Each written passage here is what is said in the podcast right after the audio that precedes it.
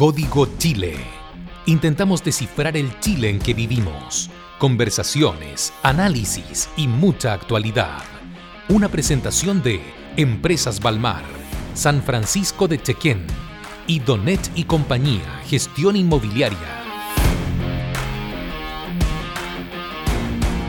Bienvenidos a este séptimo capítulo ya de Código Chile. Soy Francisco Villeta, estamos en este podcast que eh, es un podcast de conversación donde intentamos descifrar qué es lo que está pasando en Chile, cómo poder vivir en este Chile que estamos viviendo hoy día con muchos cambios, con muchas cosas distintas, cosas que no estábamos acostumbrados.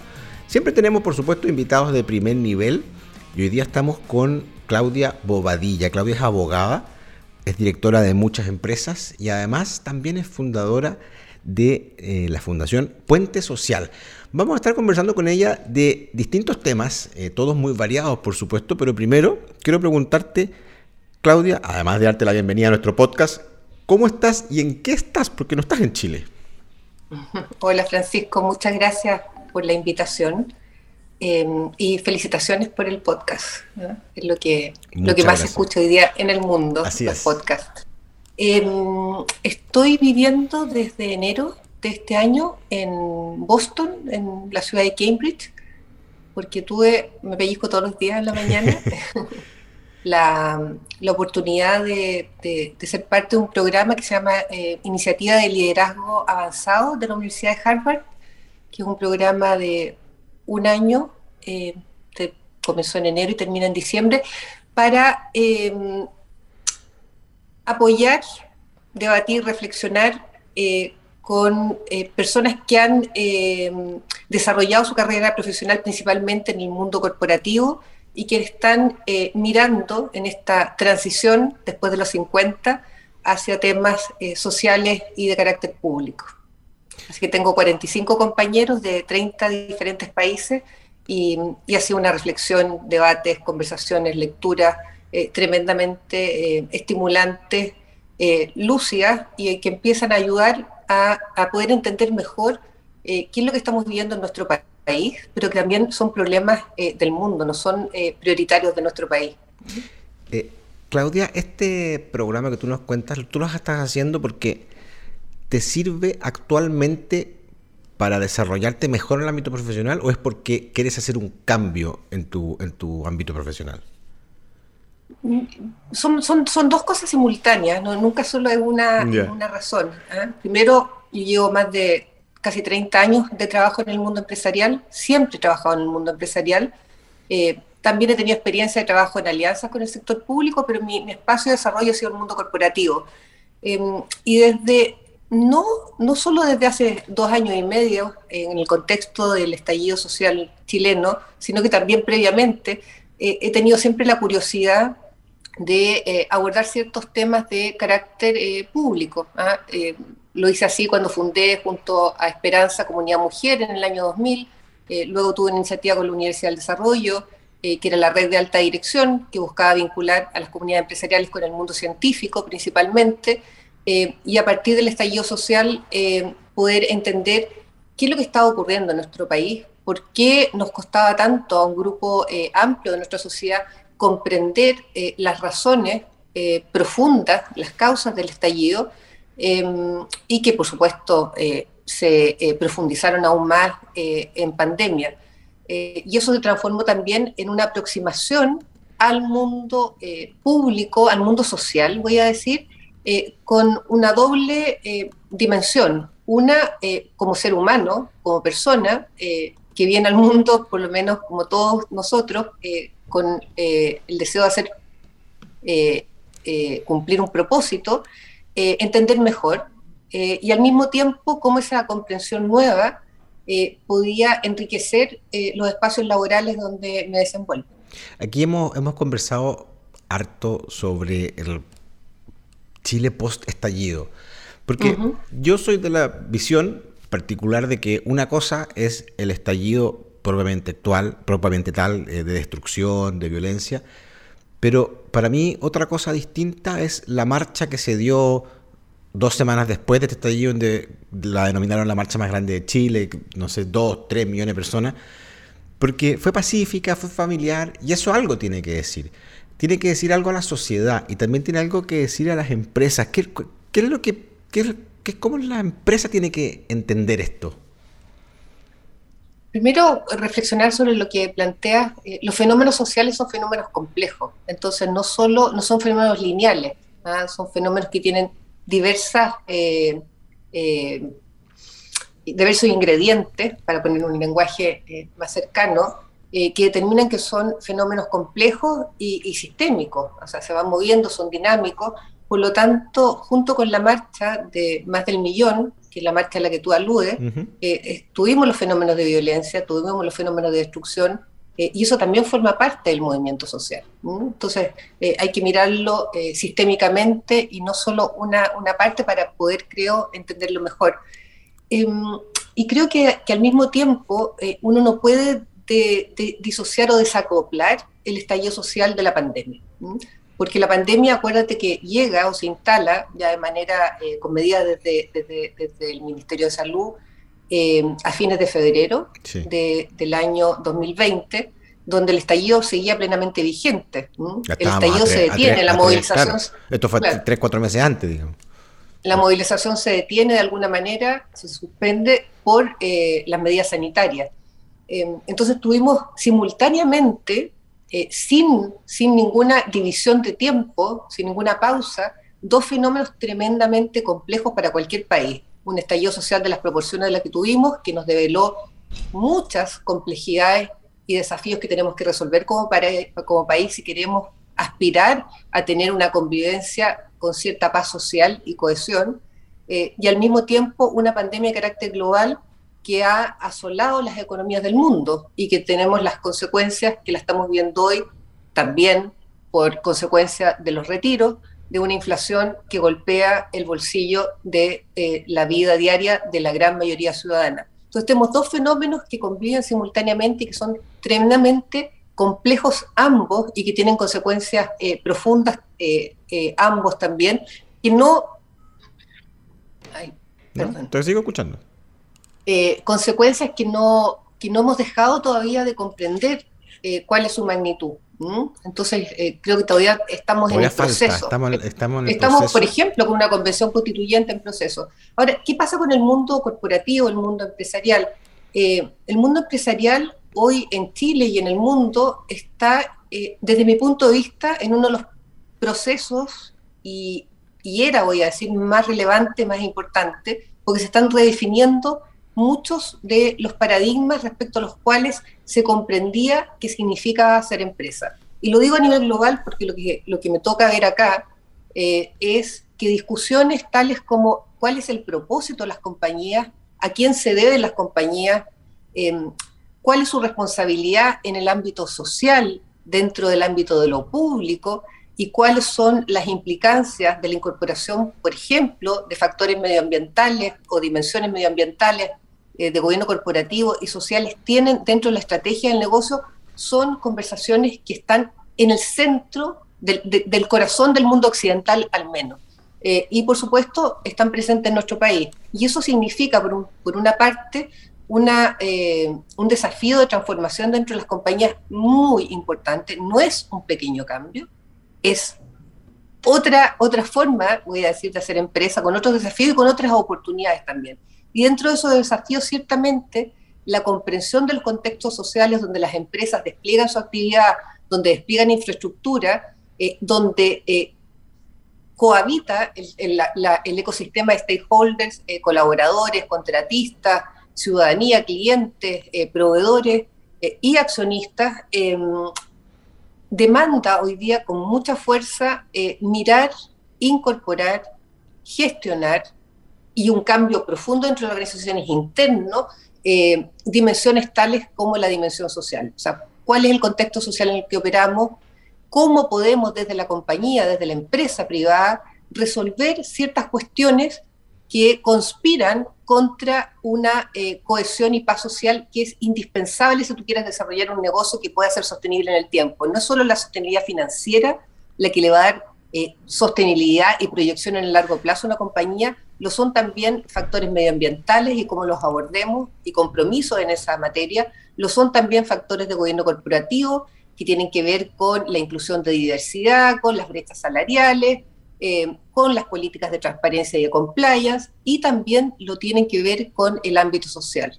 Hay una, hay una cantidad de, temas en los cuales eh, me dan ganas de profundizar lo que estás diciendo porque está súper interesante, pero el, esta transformación social que estamos viviendo es en parte, obviamente, porque hay fallas del Estado. No sé, me imagino, a lo mejor bajas pensiones, eh, mala, mala, calidad de la salud pública, etcétera, pero también eh, por cosas, me imagino, o por errores de la empresa privada.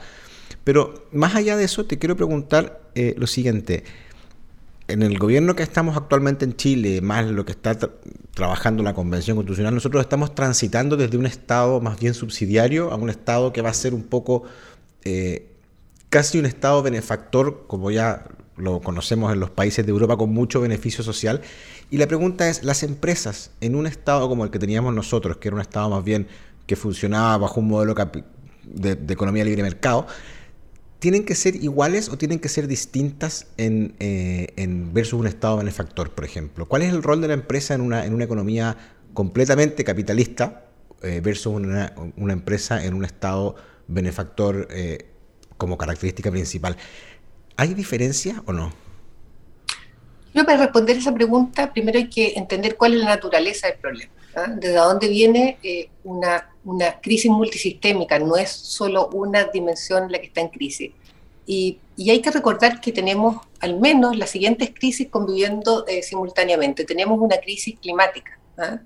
tenemos una crisis climática, tenemos un problema, problema de calentamiento global que es eh, realmente, si uno quiere entenderlo en profundidad, es tremendamente alarmante y muy complejo de resolver, porque no depende de que un país, de que una comunidad haga algo, sino que tiene que ser un esfuerzo global. Y eso es complejo y por supuesto que impacta la eh, operación y la forma en que las empresas desarrollan hoy día su actividad.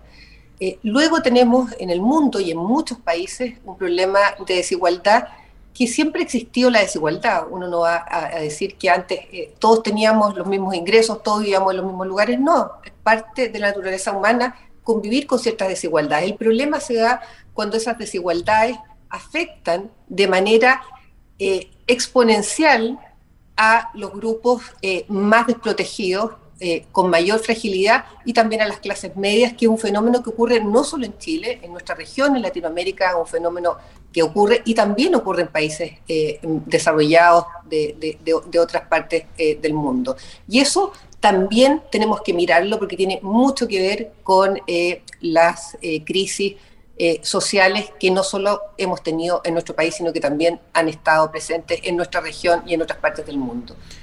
Eh, y tenemos también, y no hay que olvidarlo, porque es parte también del problema, una irrupción tecnológica de una profundidad eh, que no habíamos visto nunca. Hay una transformación en el mundo que también tiene que ver con, eh, con, lo que la empresa hace y cómo lo hace, que no habíamos visto nunca. Procesos de automatización que van a tener implicancias fuertes en la fuerza laboral, procesos de uso de inteligencia artificial para, por ejemplo, determinar horarios laborales que también tienen un impacto en cómo uno fortalece o eh, fragiliza los contextos también del mercado laboral. Entonces, ese es el contexto. Entonces, tenemos tres grandes situaciones que están simultáneamente eh, vigentes y que les queda largo tiempo para seguir eh, impactando y mostrando los efectos que va a tener.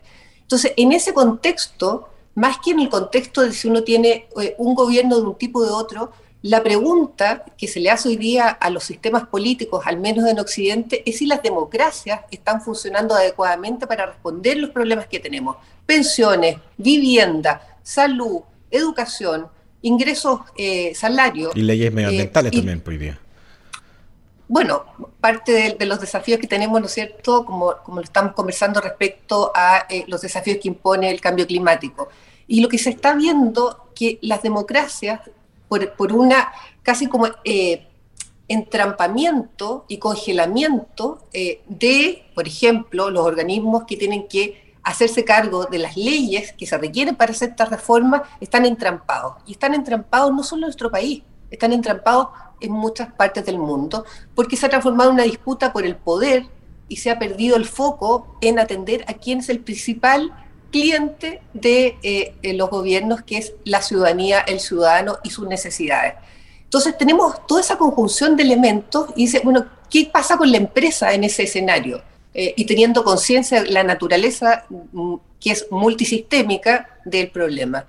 Y la empresa, al menos en las conversaciones, pero también en algunos ejemplos concretos, eh, casos que son muy interesantes de mirar, está tomando eh, un rol que excede el rol tradicional o a lo que se debía tradicionalmente la empresa, que es solo generar utilidades para sus accionistas.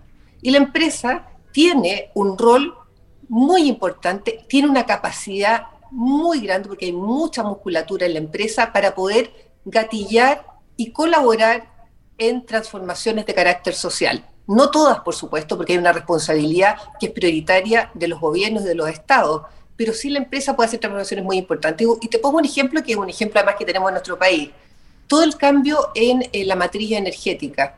Eh, si bien hay un marco regulatorio que permite que, por ejemplo, eh, tengamos eh, la penetración de energías renovables, tanto solares como eólicas, que es tremendamente alta y que se ha avanzado más rápido que las metas, los plazos que nos habíamos puesto, tiene que ver también con una eh, acción sostenida de empresas que han hecho posible que ese sueño de convertir a Chile en un país que deje de depender de los combustibles fósiles sea posible porque hay una musculatura que el mundo privado ha movido para que eso pueda ocurrir. Tú, sabes que, te, voy a interrumpir un segundo, pero tú sabes que en la región del Biobío el 90% de los proyectos que están ingresados al sistema de evaluación ambiental corresponden a proyectos de generación eólica. Qué buena noticia. no, de verdad es un dato que, también es una buena noticia, pero, pero como región también de repente preocupa porque tú dices, oye, bueno, ¿qué otro proyecto también de desarrollo o proyecto más económico también existe? Porque los proyectos eólicos eh, se, instalan, claro, te generan una energía más limpia, pero, pero no, no, generan un desarrollo económico en las zonas en que se instalan, por así decirlo. No te generan... No, no inmediatamente, pero contar con energía limpia y con energía a menor precio es eh, indispensable para desarrollar cualquier actividad económica. Si la energía es contaminante, va a tener una sanción y la está teniendo en el mundo, hay impuestos eh, para energías contaminantes, y si no hay energía disponible a un precio eh, que permita a las personas desarrollar sus actividades empresariales, tampoco lo van a poder hacer. ¿ah? Entonces, el valor de la energía y la calidad de esa energía eh, son tremendamente eh, importantes para el desarrollo de cualquier actividad económica. Entonces, entiendo, no es un beneficio directo en creación a lo mejor de empleo, en creación de sistemas, pero sí también lo, genera, pero de una manera indirecta y también directa, porque sin esa energía, con esas condiciones, no, hay posibilidad de desarrollar eh, emprendimiento. Bueno, hoy día eh, está toda la discusión en la Convención Constitucional con respecto a cuán desarrollado va a ser la descentralización eh, en las regiones, por ejemplo, si van a poder existir impuestos territoriales o si van a poder existir la, iniciativa de los gobiernos regionales a crear empresas estatales. Hay una discusión que se viene que, efectivamente algo va a tener que decir con respecto a esto, porque no es lo mismo decirle a una comunidad, por ejemplo, que vamos a instalar un proyecto de generación eólica con 50 torres eh, eh, y usted, digamos, puede ver el beneficio en largo plazo, o decirle a esa misma comunidad, oiga, ¿sabe que vamos a entrar un proyecto de 50 torres? Pero usted va a tener eh, la electricidad gratis, por ejemplo. Son cosas distintas que también tienen que empezar en este nuevo, en este nuevo Chile a pensarse, porque, porque las zonas de sacrificio, por ejemplo, las, famosas zonas de sacrificio, hoy día efectivamente son eh, territorios que están recargados de, desarrollo económico, de desarrollo empresarial, pero también de, de externalidades. Entonces, parte de, lo que estamos conversando es, es, que la empresa se dé cuenta de eso porque, y lo, y, lo, linkeo con lo siguiente, porque efectivamente las empresas que están, la gran mayoría, cumplen con la ley. Entonces el problema parece que hoy día es no cumplir con la ley. Eh, hay que ir un poco más allá, ¿o no? Bueno, tú, tú planteas eh, varias cuestiones que son importantes y, que muchas de ellas no tienen una respuesta definitiva, porque todo esto, todo esto es un proceso que está en construcción, ¿ah? no, no hay una respuesta definitiva, hay esbozos de respuesta, hay esbozos de caminos y uno está, está aprendiendo al mismo tiempo de reflexiona, al, tiempo de hacer. Mm. Eh, y, y, una de las cuestiones, ¿qué es lo que entendemos por, por, progreso y por desarrollo? ¿ah? Em, y este nuevo siglo, que no es eh, una era de cambio, sino que es una nueva era completa, eh, lo que parece nos está diciendo eh, con la crisis climática que tenemos, que el desarrollo tal como lo concebíamos ya no es posible. ¿ah? Tenemos un planeta que está eh, agonizando eh, y que si no hacemos los cambios relevantes que tenemos que hacer, vamos a seguir con peores, en, una situación peor, y además hay ciertos impactos que tenemos hoy día en, en el clima que van a tener consecuencias que ya son inevitables. Eso por un lado. Entonces, y por otro, tenemos estas crisis sociales y estas desigualdades que ya no son tolerables mm. para ninguna persona que, eh, como todos nosotros, merece tener una vida eh, decente o una vida eh, digna. Y eso pasa por la satisfacción de ciertas necesidades básicas como es vivienda, seguridad, salud, educación, salario, pensiones, em, y al mismo tiempo con un reconocimiento del valor que no solo viene por los títulos eh, universitarios, de la contribución que hacen a la sociedad y que nos permite a todos como sociedad eh, poder hacer lo que individualmente en libertad eh, tengamos aspiraciones de desarrollar. entonces el progreso, desde mi perspectiva, ya no puede ser nunca más, porque no resiste, a costa y porque no corresponde también, hay un imperativo ético a costa del medio ambiente ni de la dignidad de las personas. Claudia, voy a dejar una pregunta planteada, porque ahora tenemos que ir a las menciones, pero, pero te voy a hacer una pregunta. Desde el mundo corporativo eh, y desde el mundo de la empresa, ¿está la sensación de que algo se pudo haber hecho antes o, está el convencimiento de que los cambios hay que hacerlos ahora. Y la dejo planteada porque tenemos que ir a saludar a, nuestros auspiciadores que hacen posible este podcast. Empresas Balmar comprometidos con impulsar barrios sustentables para el desarrollo de la familia. Balmar, 50 años construyendo ciudad. Los mejores huevos de gallina libre son San Francisco de Avícola Chequén. Con más de 60 años de experiencia, la tenemos clara. Y si estás buscando vender tu propiedad, hazlo con Donech y compañía Gestión Inmobiliaria porque venden rápido y al mejor precio desde Viña del Mar hasta Puerto Montt. Visítanos en donech.cl. Estamos conversando con Claudia Bobadilla, abogada, directora de empresa, además hoy día cursando un fellow en Harvard que nos está contando y explicando un poco eh, eh, eh, y alumbrando sobre diversos, diversos temas que que hoy día tiene que tener presente la empresa privada al momento de hacer, de hacer negocio. Yo te he dejado una, una pregunta planteada y era, ¿desde el mundo corporativo existe el convencimiento de que los cambios son ahora? ¿O, está también un poco el, el, eh, no quiero decir cabro conciencia, pero, pero el pesar de poder haber empezado antes para evitarnos tanto problema? Yo tengo una, una posición ahí eh, que, que, la voy a traducir de la siguiente manera. ¿ah? Uno tendría que pues, cruzar como las líneas de tiempo. ¿Ah? y mirar y ponernos en un punto de la historia, decir cuál es la contribución que ha hecho el mundo privado y, el modelo capitalista en el desarrollo de las economías, cuántas personas han salido de la línea de extrema pobreza y de la pobreza también, y cuál ha sido la prosperidad que eso ha entregado. Y uno no podría discutir que eso no ha ocurrido. Eso sí ocurrió. Son datos. Eh, y luego pararse en ese mismo punto de la historia y mirar hacia el futuro, es decir, ese mismo modelo nos va a permitir abordar los desafíos de cambio climático, los desafíos sociales, la irrupción tecnológica, eh, de la misma, con la misma eficiencia, con la misma eficacia y sin, y sin generar los pasivos que sí generó esa actividad en nuestro planeta. Y la respuesta no es mía, la respuesta es de muchos autores, eh, de muchos empresarios, y de muchas personas que progresivamente toman mayor conciencia eh, de, estas, eh, de estos temas y, lo conversan y lo debaten y buscan caminos de solución, es que no es posible. Entonces lo que, lo, que a mí me importa hoy día es que si nos paramos en ese punto de la historia y miramos hacia el futuro, la transformación que tenemos que hacer no solo es necesaria hoy, sino que es indispensable si tú quieres seguir existiendo en el mercado y si quieres seguir existiendo de una manera sostenible. Entonces, creo que no es opcional. O sea, es opcional siempre si tú quieres seguir dentro del mercado o desaparecer. Y siempre está esa opción. Pero si decides perseverar en el desarrollo de la actividad empresarial, vas a tener que hacer transformaciones porque de otra manera no vas a poder permanecer. A través de la Fundación Puente Social, que fue una fundación que tú creaste, ¿se abordan de alguna manera estos temas? Sí, no la creamos como fundación, desde que tuvimos una reflexión y la creamos como una empresa. Perfecto. Eh, con la aspiración en algún momento, si tenemos el tamaño de certificarnos como empresa B, porque no quisimos, y eso también lo comprendimos en el proceso, y lo voy lo voy reafirmando a medida que puedo eh, comprender y estudiar más, eh, que esto no se trata, y con todo el respeto al trabajo de las fundaciones, que es muy importante, esto es complementario, hay algunos temas que hay que sacarlos del ámbito de la filantropía y hay que abordarlos desde la estrategia de las corporaciones.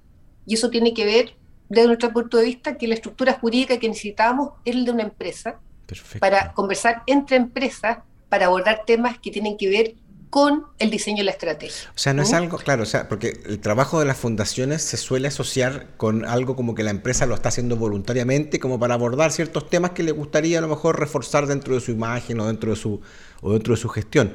Pero al hacerlo como una empresa, en el fondo tú lo que estás diciendo es, oiga, esto tiene que ser incluido casi dentro de su modelo de negocios como una consultoría, una asesoría, así para poder decir a la empresa, oiga, está en la manera en la que usted tiene que transitar en los próximos años desde nuestra perspectiva tiene que ser incluido en, la mesa del directorio, ¿ah? tiene que ser incluido desde, desde el gobierno corporativo, de la primera línea y permear a toda la organización. Yo, yo ni siquiera pienso que tenga que haber una vicepresidencia que se encargue de temas de sostenibilidad. La sostenibilidad debería permear a toda la organización. Deberían ser empresas sostenibles no una empresa con una vicepresidencia de sostenibilidad. Pero también entiendo que hay procesos, esto no es de un día para otro, y por lo tanto eh, de, pronto tener eh, ciertos hitos, como por ejemplo las creaciones de, unidades, de vicepresidencias que se hagan cargo de estos temas, es importante, porque también es una señal. Eh, y por lo tanto, es desde el directorio y desde, es desde la configuración, desde la reflexión sobre la estrategia que se tienen que abordar estos temas. Qué increíble cómo, cómo, hemos llegado a a, evolucionar en estos mismos temas, porque hace 10 años atrás estaba la responsabilidad social empresarial, después vino el valor compartido, todo a través de ciertos programas que en el fondo trataban de un poco eh, impactar, por supuesto, pero también un poco de, mostrar a la empresa como más eh, abierta a ciertos temas con la comunidad extra. Y hoy día ya eh, yo creo que, como tú dices, está el convencimiento de que si esta no viene desde arriba, en el fondo poco, poco le puede importar, por ejemplo, a un gerente de planta que, que, un gerente de sustentabilidad o sostenibilidad le hable sobre los combustibles, porque el gerente de planta, si no tiene eh, la, instrucción desde arriba, eh, va a decir, oiga, pero seguir a mí produciendo, por ejemplo, con diésel eh, me es más barato, por lo tanto lo voy a seguir haciendo. Mientras que el área de sustentabilidad, si no tiene el respaldo desde arriba para poder, por ejemplo, decirle, oiga, ¿sabe que usted tiene que convertir su planta a algo con una energía más, más limpia? Eh, básicamente si no quedan conversaciones, email y no, y no permea más allá de, decisiones o no. Y también en el otro sentido, porque eh, hay muchas de estas cuestiones donde la innovación para poder abordar, por ejemplo, temas medioambientales, sociales, eh, nacen desde la operación, ¿ah? nacen desde ese jefe de planta o desde esa jefa de planta. Y si no tienen la acogida desde la estrategia, desde el directorio, tú generas mucha frustración porque, porque el que, las personas que están en la operación tienen experiencia, trabajan ahí, ¿quién, más, quién mejor no conoce la operación que el que está en la operación? Y por lo tanto entienden cuáles son posibles soluciones.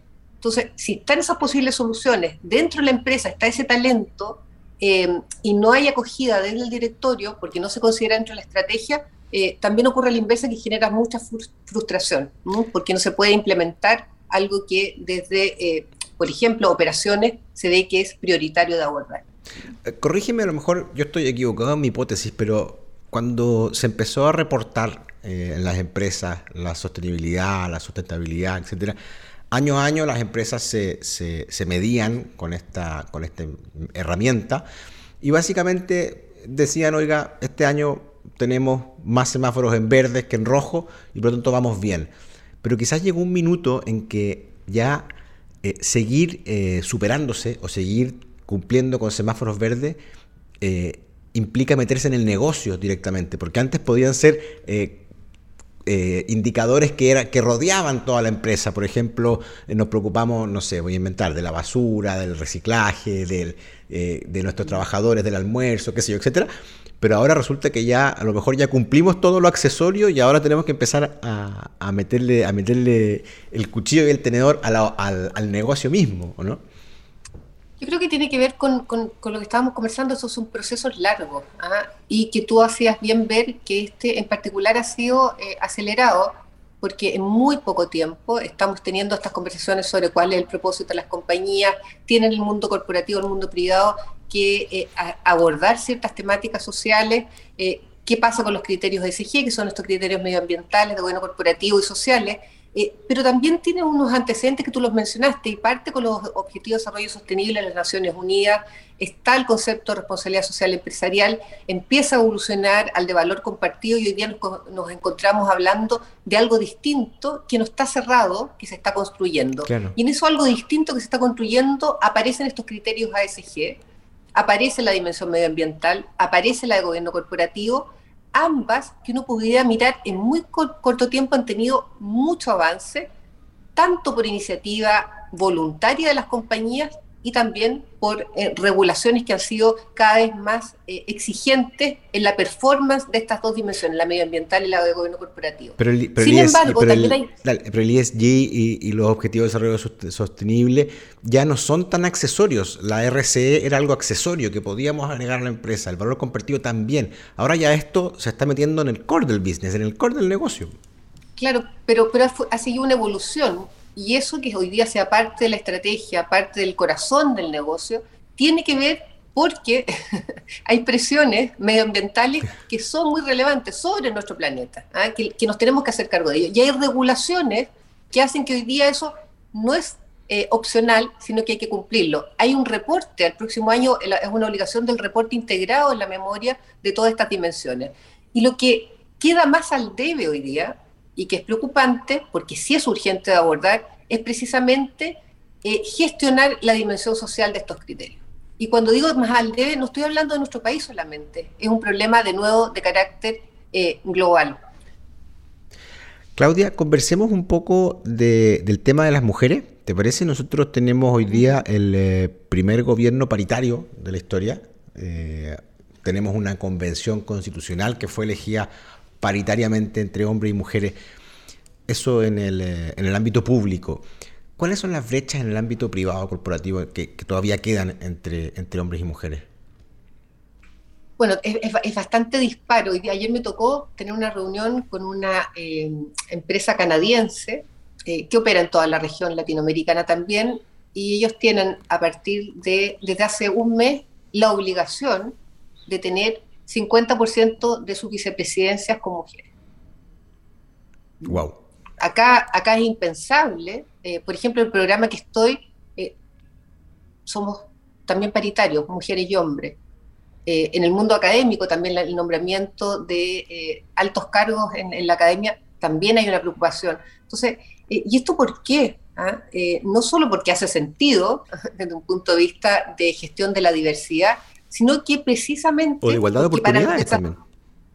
Sí, y porque para los desafíos que tenemos, que son desafíos de alta complejidad, no basta con una sola forma de ver el mundo, con una disciplina, con solo un género, eh, con solo un tipo de eh, educación, de edades o de cultura eh, que estén presentes en los órganos de toma de decisión y de, y de reflexión y de diseño de la estrategia. Necesitas para poder ser más eh, exitoso en abordar estos problemas, necesitas tener organismos colegiados que sean diversos y que por supuesto esa diversidad incluye que existan hombres y mujeres, pero no se restringe a eso. Yo diría que la, conversación ya hay que ampliarla. Tenemos que tener disciplinas distintas. Si hay una empresa que está en el mundo eh, de eh, los recursos naturales, sería bastante importante que contara con personas que entiendan de temas medioambientales, de agua, eh, de cambio climático, porque tiene que ver con la esencia de su negocio. En otras compañías no, por supuesto, hay que ver porque las industrias son distintas. Entonces es una diversidad no solo de hombres y mujeres, sino que también cultural, etaria, de disciplina, eh, que, que es importante porque es un buen negocio incorporar diversidad en los directorios y en las organizaciones en general.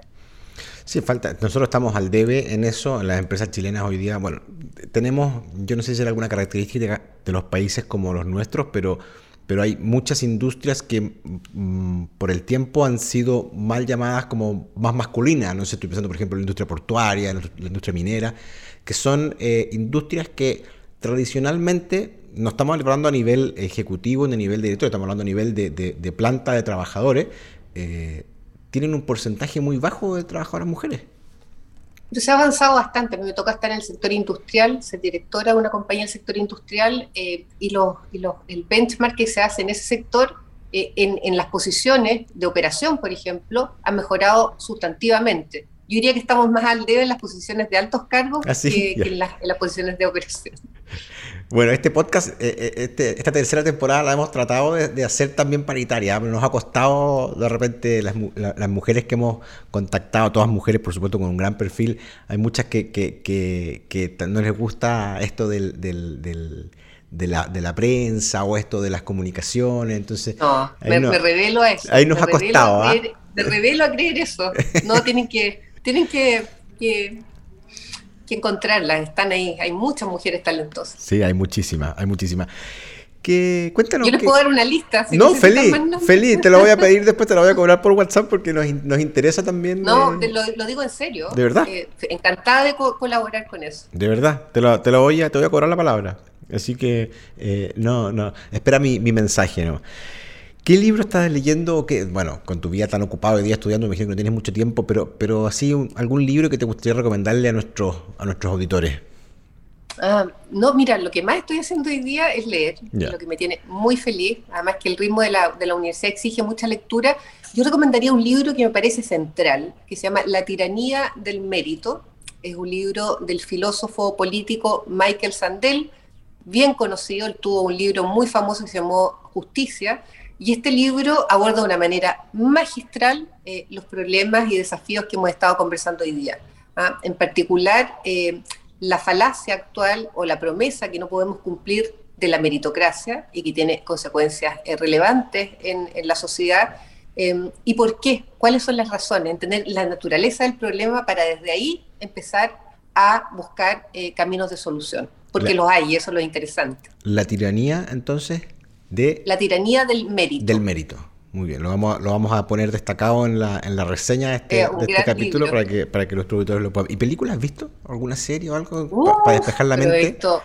Todas las películas que porque tengo un profesor, el de, de liderazgo moral, un alemán filósofo que todas las semanas eh, nos da al menos dos películas. ¿Ah, sí? Em, sí, eh, leí una película muy interesante eh, sobre la crisis migratoria que se llama El Norte, eh, y creo que está disponible en YouTube también, gratis. Perfecto. Eh, muy interesante en la vida, la historia de dos inmigrantes guatemaltecos que migran hacia eh, California, Estados Unidos. Excelente. Claudia, te queremos dar las gracias por haber conversado con nosotros. Sabemos que tienes ahí en Estados Unidos bastantes tareas, deberes, que, grupos, conversaciones, etcétera, y te queremos dejar en libertad porque han sido casi 40 minutos de conversación en los que hemos paseado por varios temas, pero, pero siempre pensando y enfocado en, cómo hoy día las empresas entonces tienen que enfrentar este, este nuevo Chile o este, este cambio que estamos viviendo como sociedad. Muchas gracias, Claudia, por estar con nosotros. No, gracias, al contrario, gracias a ti por la invitación, encantada, encantada de volver cuando quieran, de mandarle nombres de muchas mujeres y el mensaje al mundo corporativo de que esto es una gran oportunidad eh, que solo nos va a traer beneficios si lo hacemos bien y a tiempo. Muchísimas gracias nuevamente. Nosotros nos encontramos en un próximo capítulo de Código Chile. Muchas gracias por escucharnos y nuevamente muchas gracias Claudia por estar con nosotros. Gracias a ti, saludos a todos y a todas. Código Chile. Intentamos descifrar el Chile en que vivimos. Conversaciones, análisis y mucha actualidad. Una presentación de Empresas Balmar, San Francisco de Chequén y Donet y Compañía, Gestión Inmobiliaria